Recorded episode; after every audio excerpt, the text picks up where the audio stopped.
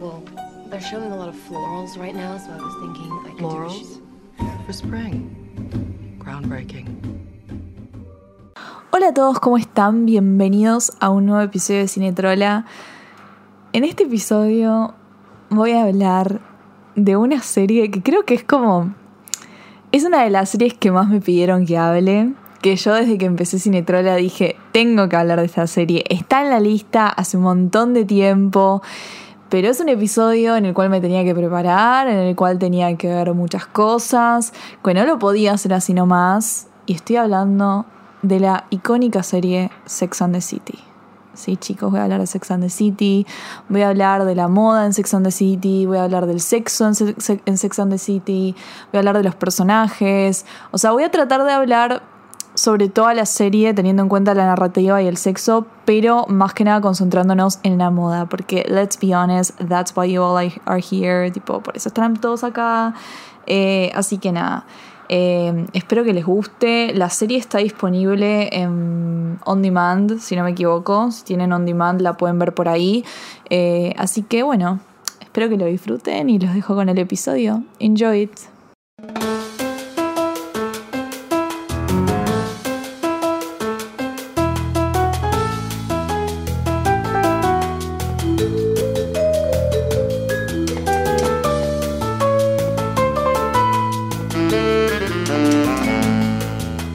Explicar por qué yo tardé tanto tiempo en hablar de Sex and the City? La verdad que no lo entiendo. No, lo entiendo. O sea, es como que cinetrola, moda y cine, moda y series. Sex and the City, hermana. A ver, tipo Carrie Bradshaw. Carrie Bradshaw. Carrie Bradshaw. O sea, Manolo Blahnik. We have to talk about this. Tenemos que hablar sobre esto. Más después de haber hecho un episodio de defenestrando a Emily in Paris y explicando por qué no está bien y por qué no funcionó como fashion show y todo eso hablemos de un fashion show que sí funcionó, que es icónico hasta el día de hoy, que tiene un montón de cosas, que cambió la moda en sí, en, la, cultura pop, lo que, lo que, usaba la gente, eh, volvió famosa marcas, o sea... Ya le dediqué un episodio entero a Gossip Girl, que también es una serie que pueden decirme lo que quieran, una obra maestra en la comunicación y también es un fashion show que sí funcionó.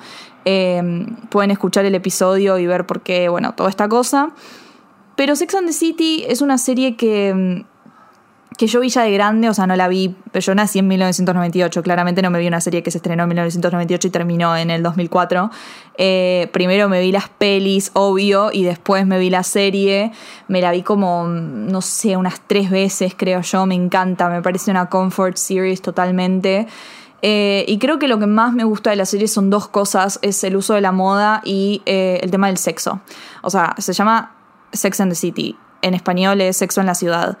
Eh, claramente toca el tema del sexo, no lo trata como tabú. Por eso fue tan revolucionario para la época. Mostraba mujeres en sus treintas hablando abiertamente de su sexualidad, de lo que les gustaba en la cama y de lo que no. O sea, me parece increíble. Eh, yo estoy súper a favor de, que las series y, la- y las películas traten este tema, eh, sobre todo en mujeres, porque, hello, misogynistic society, sociedad misógina que tra- trata a las mujeres que todavía le cuesta eh, dejar que las mujeres se expresen en ese sentido. No está mal que una mujer hable de lo que le gusta, que, de lo que le gusta hacer mientras coge o lo que sea. Y Sex and the City, eh, recordemos que es una serie que se estrenó en 1998, o sea, fines de los 90, principios de los 2000. Todavía no era común que, que, que las mujeres hablen del tema, y mucho menos que una mujer en sus 30 hable del tema. O sea, el personaje más sexual de toda la serie es Samantha Jones. Samantha Jones es, es como la más grande de todas. Eh, ella como que empieza teniendo treinta y pico de años y ya tipo termina en los casi 50, en los 50, o sea, eh, estamos hablando, y ella es, la más abierta sexualmente, eh, se acuesta con pendejos, eh, usa su moda, es súper sexual, es como todo su personaje es ultra, ultra liberal y, y me parece que es algo buenísimo que haya pasado en la serie y, y para la época marcó un antes y un después en cómo se hablaba del sexo, un montón de mujeres eh, pudieron abrirse al respecto. No solamente las mujeres que estaban cómodas con su sexualidad, sino las mujeres que tampoco estaban tan cómodas, porque Sex and, Sex and the City lo que plantea son cuatro personajes muy diferentes entre sí, con diferentes personalidades. O sea, yo te hablo de Samantha Jones, que es una mujer súper abierta sexualmente, pero después tenés a Charlotte, que es el opuesto de Samantha, o sea, es una mujer conservadora, todo así, que no le gusta hablar tanto de eso, pero también vemos que tiene una vida sexual activa, que también le gusta, le gusta coger, o sea...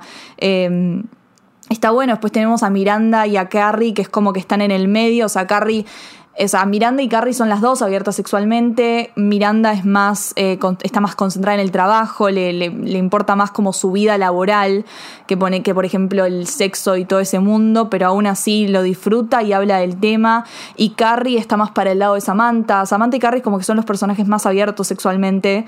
Eh, pero bueno, Carrie todo, tiene, tiene, todo, este, todo este barullo con, con Mr. B, con lo romántico. Lo, bueno, ya sabemos cómo es Carrie. Ahora, ¿qué onda la moda? Porque yo sé que ustedes vienen acá buscando moda, moda, moda, moda, moda. Y la verdad que same. O sea, same. Estamos hablando de Sex and the City. ¿Qué onda la moda de Sex and the City? Vestuarista Patricia Field. Yo ya lo dije en mi episodio de Emily in Paris. Patricia Field es una vestuarista icónica.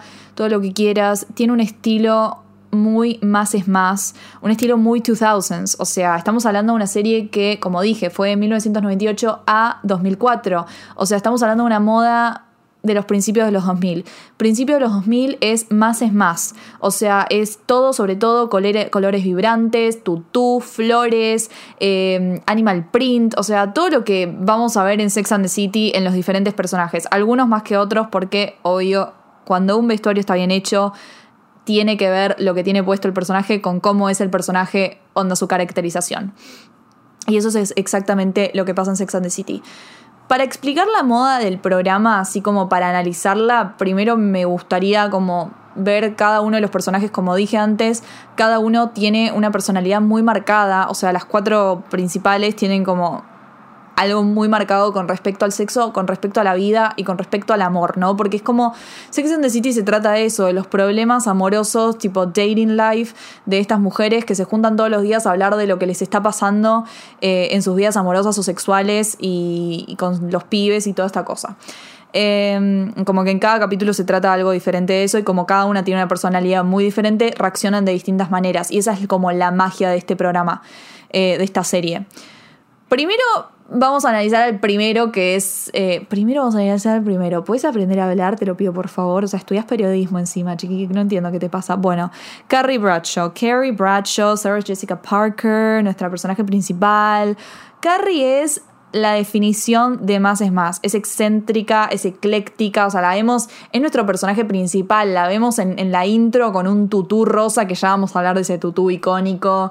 Eh, Carrie es una mujer que, va siempre por todo, eh, es, no le teme a nada, es, ella, va, ella va de frente, se la juega, es abierta sexualmente como Samantha, o sea, no, no es como su personality trait, no es algo muy marcado en su personaje, pero sí, ella es abierta sexualmente, eh, usa colores vibrantes, eh, también le gusta el long, o sea, aunque use negro siempre tiene que tener un poco de color, le gusta mucho el rosa, el blanco es muy de tendencia Carrie, o sea, es como la más fashionista del grupo. A todas les interesa la moda, pero a Carrie es como muy, muy fashionista, o sea, es muy exagerada con el tema de la moda.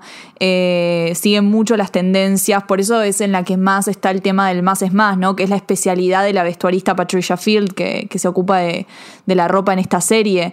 Em, ella siempre está buscando como, como, algo especial que la destaque en sus, en, sus, en sus atuendos, en sus outfits. Por ejemplo, en las primeras temporadas tenía como esta tendencia de, siempre, en cualquier lugar, tipo de sus outfits, ya sea en el pelo o, aplicado en la ropa, eh, tenía como una flor gigante. No sé si se acuerdan, pero vean los primeros capítulos de las primeras temporadas de Sex and the City, tipo siempre Carrie está con una flor eh, increstada en la cabeza o, en algún lugar de, su outfit. Eh, es como una tendencia que como que se que pasó rápido. O sea, todos los 2000s, como saben, tipo, fue cambiando demasiado rápido.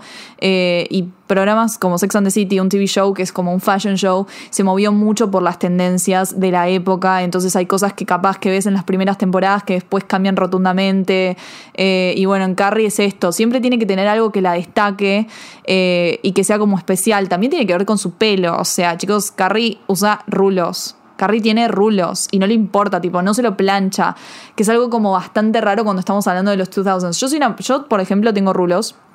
Naturalmente mi pelo es como tiene rulos, tengo rulos, tiene rulos, tengo rulos. Eh, y, y yo me acuerdo que cuando era chica, o sea, hasta el día de hoy, tener rulos es algo como diferente, entre muchas comillas, porque la mayoría de las, de las personas tienen pelo lacio, sobre todo en el mundo femenino, la mayoría de las mujeres tienen pelo lacio, entonces cuando vas creciendo eh, es muy difícil aceptar el hecho de que tenés rulos y decís, che, bueno, ok, me la banco teniendo rulos, porque la verdad es que cuando sos chico lo único que querés hacer es como que pertenecer y, verte como las demás, ¿no? Eh, y, y como que Carrie tenga los rulos y se los deje y diga, che, esta soy yo, tipo, esto es, como que habla de su personalidad también, de esta mujer como fierce fuerte, que hace adelante, que es diferente, que es difícil, que es como un desafío, ¿no? Y también acompaña a lo que sería esto del más es más en su estilo, como tener rulos es, algo que te da más volumen eh, y, acompaña todo lo que sería eh, nada, las faldas eh, con volumen que usa, a veces las mangas abombadas, todo, todo tiene que ver con, esta personalidad de stylish, de que ella es la fashionista, de que ella es más, de que, de que todo es exagerada, es ecléctica, bueno, todo lo que ya explicamos. Después está eh, Miranda Hobbs. Miranda es uno de mis personajes favoritos junto con Samantha. La amamos a Miranda. Eh, Miranda, como dije, es como un personaje más orientado al trabajo. La vamos a ver usando power suits, al igual que Samantha. Samantha y Miranda son los dos personajes como más concentrados en lo que sería el trabajo.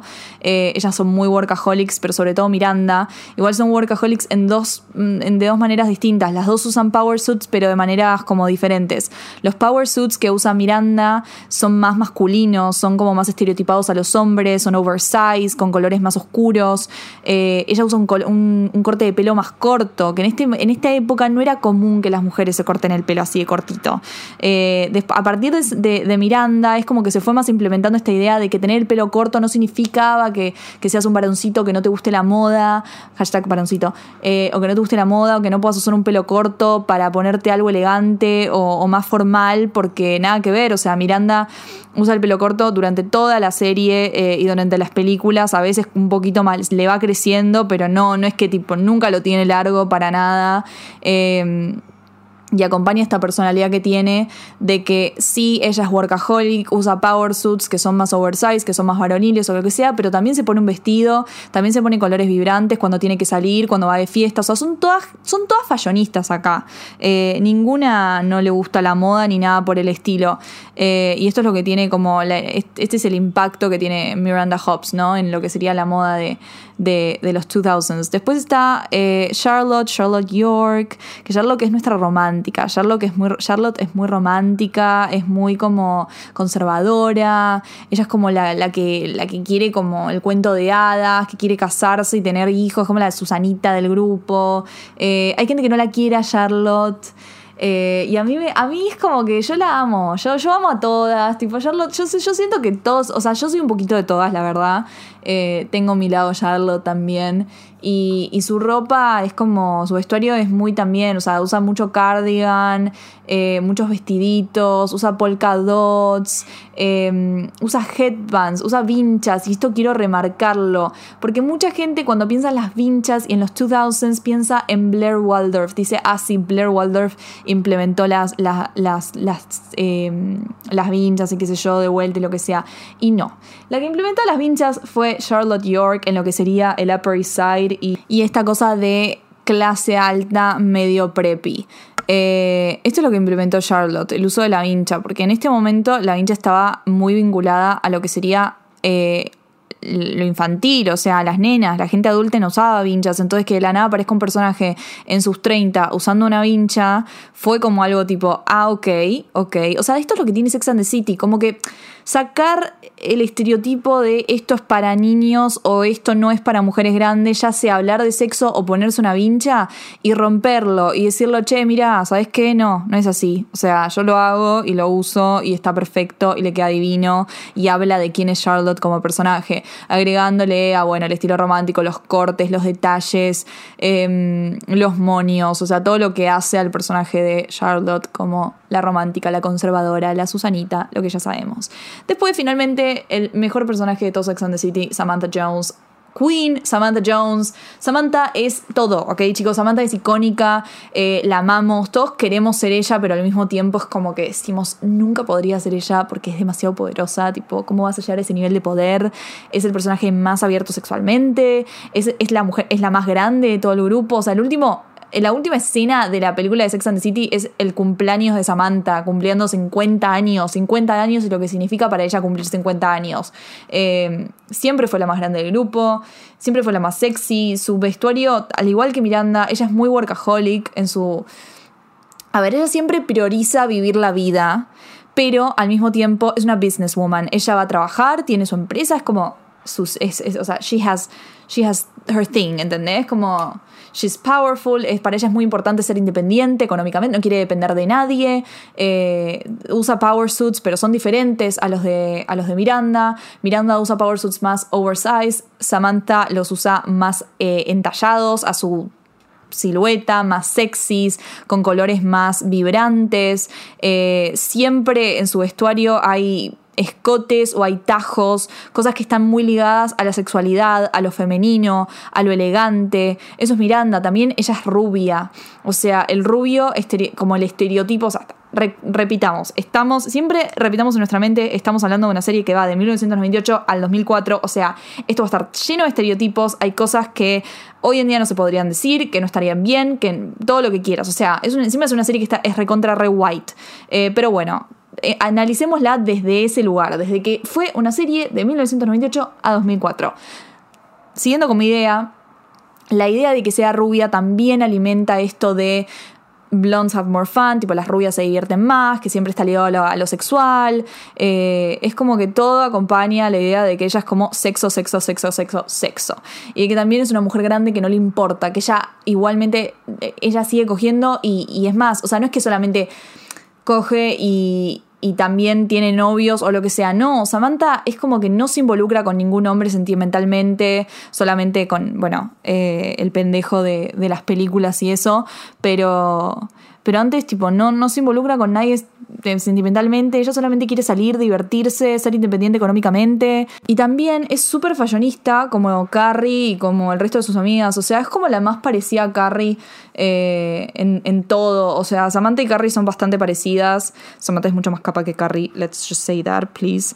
Eh, pero también es como ultra súper fashionista. Hay un capítulo en la cuarta temporada que Samantha eh, se desvive por conseguir una Birkin que sale 4 mil dólares, o sea, y hasta miente con el nombre de, de, de quién, de una, de una celebridad para que se la den y para que pueda salir de la waitlist, o sea, es como todo, todo habla de, quién es ella como, como character, ¿no? Como personaje, como un buen vestuario lo, lo, debería, lo debería ser. Y hablando de la moda en sí, o sea, ¿por qué Sex and the City es tan buen fashion show? Además de que el vestuario acompaña a los personajes y todo lo demás. Sex and the City fue uno de de las primeras series en hablar de la moda. O sea, yo esto ya lo expliqué en mi episodio de Gossip Girl. Implementar la moda como un personaje más es algo ultra importante y no se puede pasar por, por alto. O sea, Sex and the City fue una serie en donde se habló de sexo y se habló de moda principalmente. Sus personajes eran súper fashionistas. Hablamos, Carrie, Carrie todo el tiempo estaba nombrando, Carrie, o sea, todas estaban todo el tiempo nombrando marcas, hicieron famosos eh, objetos y marcas y casas que sin Sex and the City no hubiesen tenido su momento de estrellato o no hubiesen sido, no, hubiesen trascendido tanto en el tiempo y no hubiesen influido tanto en la cultura pop, ¿no? Yo siempre digo, digo, todo lo que vemos nos influencia a nosotros, o sea, es mucho más fácil verlo en una película o verlo en una serie que verlo en una pasarela, porque mm, se nos hace más como fácil asimilarlo y más eh, atractivo de usarlo, ¿se entiende? Em, hablemos del efecto eh, Manolo. O sea, Manolo Blahnik es una casa española que nunca hubiese tenido el furor que tuvo y la fama que tuvo y que tiene si no hubiese sido por Sex and the City. O sea, Manolo Blahnik literal le, ofreció, le regaló, le prestó a la, producción eh, un montón de pares de zapatos para que puedan usarlo y para que les puedan dar como esta, esta fama y, se volvieron, se volvió el zapato por excelencia de Carrie Bradshaw. O sea, Carrie siempre está usando Manolo Blahnik. Eh, es como que está toda la escena de que le tratan de robar eh, y le tratan de robar los zapatos, los, Manolo. Eh, después cuando encuentra los, encuentra los Mary Janes de Manolo y está tipo, oh my god, tipo, pensé que era un mito urbano que existían los Manolo. Siempre está como mencionando el hecho de que ama a los Manolo Blahnik, de que tiene 100 pares y que salen 400 dólares, siempre está esta ridiculez de que Carrie no tiene plata, pero aún así tiene un armario lleno de, zapatos eh, Blahnik que salen 400 dólares cada uno y en total tiene como 40 mil dólares gastados en zapatos, que no tiene ningún tipo de sentido porque ni puede pagar la renta.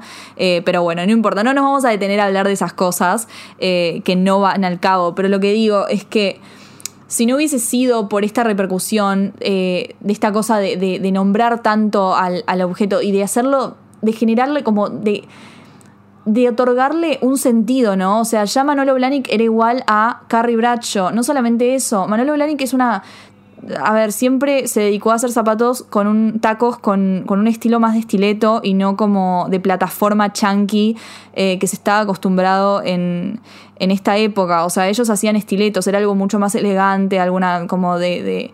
Eh, era otro estilo eh, y se implementó esto, como que se puso más de moda este formato de estileto. Después también en la película, o sea, pasó a ser un icono el hecho de que Big le haya propuesto matrimonio a Carrie con un Manolo Blahnik azul y ese y esas piedras ah, en el en, el, en, la punta, ¿no, chicos? O sea, ese, ese, ese zapato azul, ese estileto azul se volvió un icono. Al nivel que a 10 años de la película, Manolo Blahnik sacó una edición que se llamó A Decade of Love de ese zapato. O sea, relanzó ese zapato con, con un tejido que decía A Decade of Love, ¿no? Como esa edición eh, limitada de de, de Carrie Bradshaw. O sea, ahí formás un objeto de marca, o sea, un objeto icónico, ¿no? Es una pieza icónico, es un zapato icónico. Vos no podés decir Manolo Blahnik y no pensar en Sex and the City o en Carrie Bradshaw o en esa, o en esa propuesta automáticamente.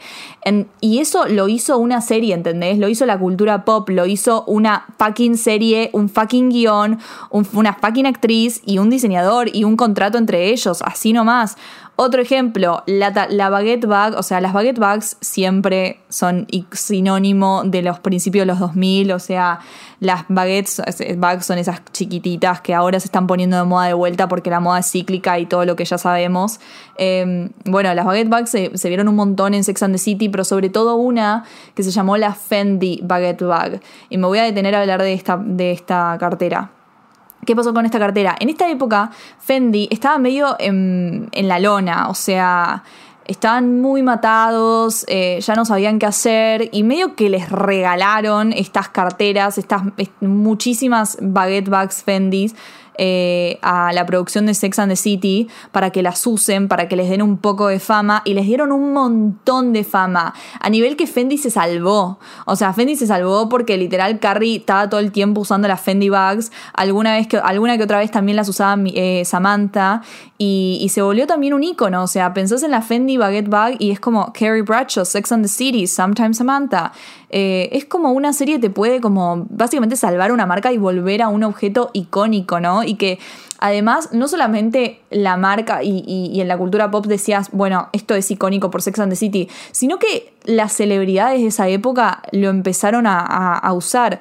No hay que olvidarnos que en los 2000s, en los 2000, eh, se empezó a implementar lo que sería la celebrity culture, la cultura de celebridad. Estamos hablando de una época en donde lo que nosotros queríamos usar era lo que usaba Paris Hilton, Lindsay Lohan y Britney Spears. Punto. O sea, esas tres celebridades, sobre todo, había muchas más celebridades, pero esas tres fueron como las reinas de los 2000 y todo lo que usaban ellas era como, ok, me lo quiero comprar. Entonces, a partir de que aparecían en Sex and the City estas cosas, de la nada Paris Hilton lo está usando. Está usando Manolo Blahnik, está usando eh, la Fendi Baguette Bag. Es como que funciona así, o sea, todo. Es como lo ves en la pantalla, lo ves en las celebridades, lo ves en la gente.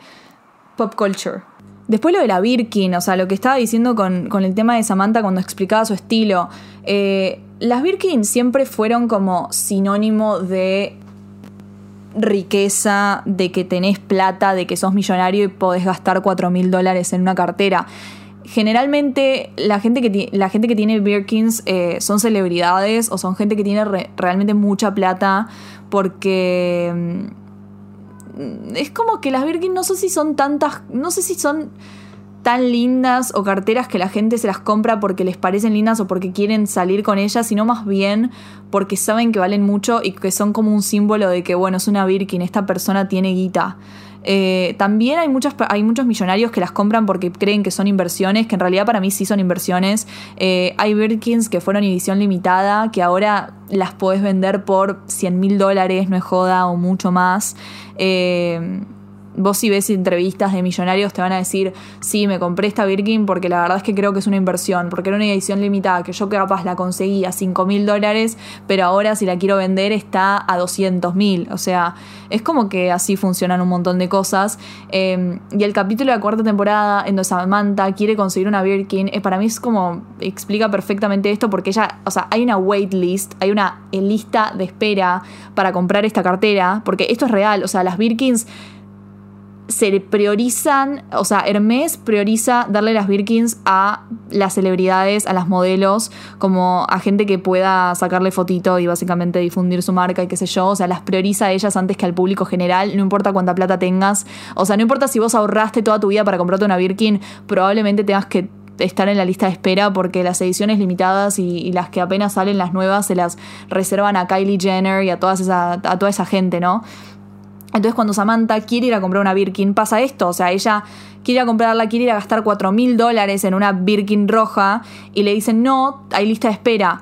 Entonces finalmente ella tiene que darle un nombre, tiene que decir que esa Birkin es para Lucy Lou, eh, que es una celebridad, ¿no? Tipo, eh, tiene que decir que es para ella para que finalmente se la puedan dar. Eh, y esto como que también, o sea, difundió lo que sería la Birkin como símbolo en la moda, te lo explicó Sex and the City, eh, y es algo que se sigue viendo hoy, o sea, les estoy hablando de Kylie Jenner, una persona que es conocida hoy en día, y esto pasó en la cuarta temporada de Sex and the City, que fue en el 2002. Y no solamente las marcas, o sea, también eh, los estilos que implementó Sex and the City. Como dije con Charlotte, que que ella puso de moda como las vinchas y que probó que las vinchas no eran solamente para las nenas chiquitas o lo que sea, que también una mujer adulta las puede usar.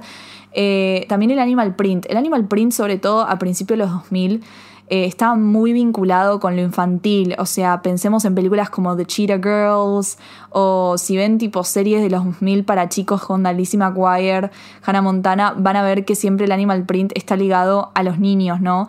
Eh, yo me acuerdo, yo cuando era chiquita tenía tipo una falda animal print que no, me la voy a olvidar más, era como mi falda favorita. Eh, yo era una niña, yo nací en el 98, les recuerdo.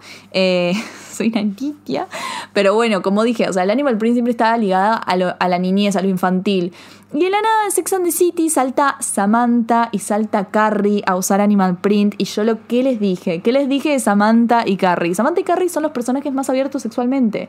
Entonces empezó a ligar el, Animal Print no solamente a las mujeres grandes, sino también a lo sexual. Porque el Animal Print es hot. El Animal Print es como sexy, ¿entendés? Es como te da sexo. Y bueno, y en Sex and the City se empezaron a usar vestidos escotados Animal Print, eh, vestidos con tajo Animal Print, los personajes más sexuales en la serie los usaban. Entonces esto también influyó en la cultura pop y a partir de ahí se empezó a implementar más el animal print en las mujeres grandes, en lo sexy y no tanto en lo infantil. Eh, también con respecto al sexo, eh, algo que pasa mucho en Sex and the City, que alguna gente dice que es medio vulgar, a mí personalmente me parece hot, que es que siempre se vea un poco el corpiño. Sex and the City es, sobre todo pasa en personajes como Carrie. Carrie es la que más hace esto, que es como que siempre en su vestuario un poquito se le ve el corpiño. ya, sea, la, tirita del corpiño, un poco la, copa o eh, de la nada, tipo a veces no usa, o sea, a veces no tiene puesta una remera y se pone como una camisa abierta y tiene corpiño así nomás. Eh, Samantha también, hay, muchas veces que siempre el corpiño es como que se tiene que ver de alguna manera, eh, que esto también acompaña a la sexualidad de la, de la, serie, eh, a, lo sexy que, que, son estas mujeres, ¿no? A pesar de tener 30, o sea, todo acompañado del sexo, ¿no? Pero esta tendencia de que se vea el corpiño, que también no solamente lo podemos ver acá, sino lo podemos ver en Mean Girls, en la escena en donde a, Regina le cortan, le cortan la remera. Bitch, todo está relacionado. Y Mean Girls es una película del 2004, just saying. Y por último, quiero hablar del tutú. del tutú icónico de Carrie en, en la opening scene, en, en, la intro de. No opening scene, perdón, en la intro de, Sex and the City que vemos antes de cualquier capítulo. Eh, solamente la vemos a ella, la vemos con un tutú rosa. ¿Por qué un tutú rosa? ¿Por qué nos presentan a Carrie de esta manera? Básicamente porque Carrie es una mina con un tutú rosa en Nueva York. Eso es Carrie. Carrie es una mujer en sus 30 con un tutú rosa en Nueva York porque tiene esta actitud lúdica hacia la vida. El tutú es un elemento, es una pieza que siempre estuvo relacionada a la, a la niñez, al ballet, como algo súper femenino, pero algo siempre lúdico, algo, algo infantil. Y Carrie tiene esta actitud como muy infantil, que no quiere decir que sea que no, o sea, infantil, que no se, que no se entiende infantil como, como que no pueda coger esas cosas, porque claramente no, como digo, ella es abierta sexualmente. Pero tiene esta actitud que vos decís, que cada cosa que dice Carrie, que vos decís, dale, hermana, primero, ¿cómo vas a dejar a Aiden por Mr. Big? O sea, vamos a hablar de eso. Ya ahí te das cuenta que a Carrie le faltan un par de jugadores. Eh, perdón, lo tenía que decir. No podía hacer un episodio de Sex and the City sin decir esto, sin, eh, sin dejar en claro cuál es mi ship. Mi ship es Carrie y Aiden. En realidad, Aiden y yo, punto. Pero eh, nada, como, volviendo al tema Carrie tiene como una actitud muy lúdica, muy infantil. Eh, por eso el tutú, también esta cosa de que ella es exagerada, que es muy ecléctica, muy. así como ella siempre tiene que llamar la atención, tiene que ser la, estrella, la protagonista. Y qué más, o sea, algo que puede llamar la atención en medio de Nueva York, en medio de la ciudad de Nueva York, que es una ciudad que está llena de gente, un tutú rosa, chicos. Un tutú rosa en una mujer con rulos. Corta. Es eso, ellos, eso es ella. Es una mujer con un tutú rosa caminando en medio de Nueva York. Like, that's her. Y fun fact, ese tutú rosa salió 5 dólares. 5 dólares costó ese tutú rosa. Que vuelve a hacer una aparición. Nunca más lo usa, solamente vuelve a aparecer em, al principio de, la primera película de Sex and the City, que es como que ella está viendo qué se lleva y qué no del departamento y de la nada se pone el tutú rosa y empieza a bailar. Uh, uh, uh, el gif ese. Bueno, ahí es cuando vuelve a aparecer y todas le dicen tipo, take, como que se lo lleve. Eh, y después también usa un tutú, pero no es como tan infantil como ese, que es como un tutú, un tul, en realidad no es tan un tutú, es un tul. Es un vestido con tul, que tiene una falda tul eh, verde. Eh, en medio de la serie, pero después nunca más. O sea, es más que nada para que en la intro te dejen claro quién es ella, que ella es la protagonista y toda la actitud que viene con, con ser ella, ¿no? Con ser Carrie Bradshaw.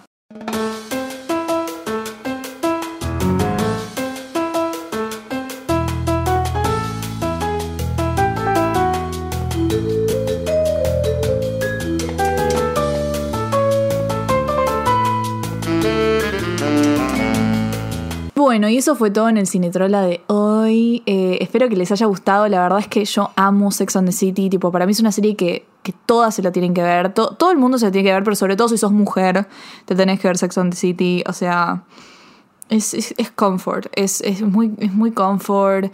Eh, es como ver una serie hablando entre amigas. Escuchás conversaciones femeninas que no hay tabú alguno. Obviamente, como dije, hay cosas que están súper estereotipadas y, cosas que hoy en día no se podrían decir o que serían como medio problematic.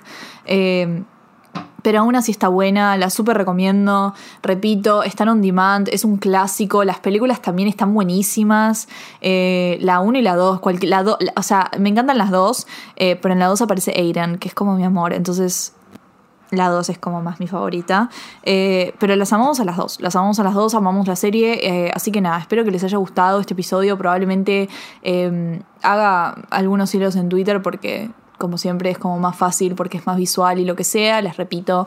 Em, mi Instagram es arroba barbie-miranda y mi Twitter es arroba con dos S. Es barbooks como Starbucks, pero con dos S. Y, y nada, eso. Espero que les haya gustado y nos vemos en el próximo Cinetrala. Hasta luego.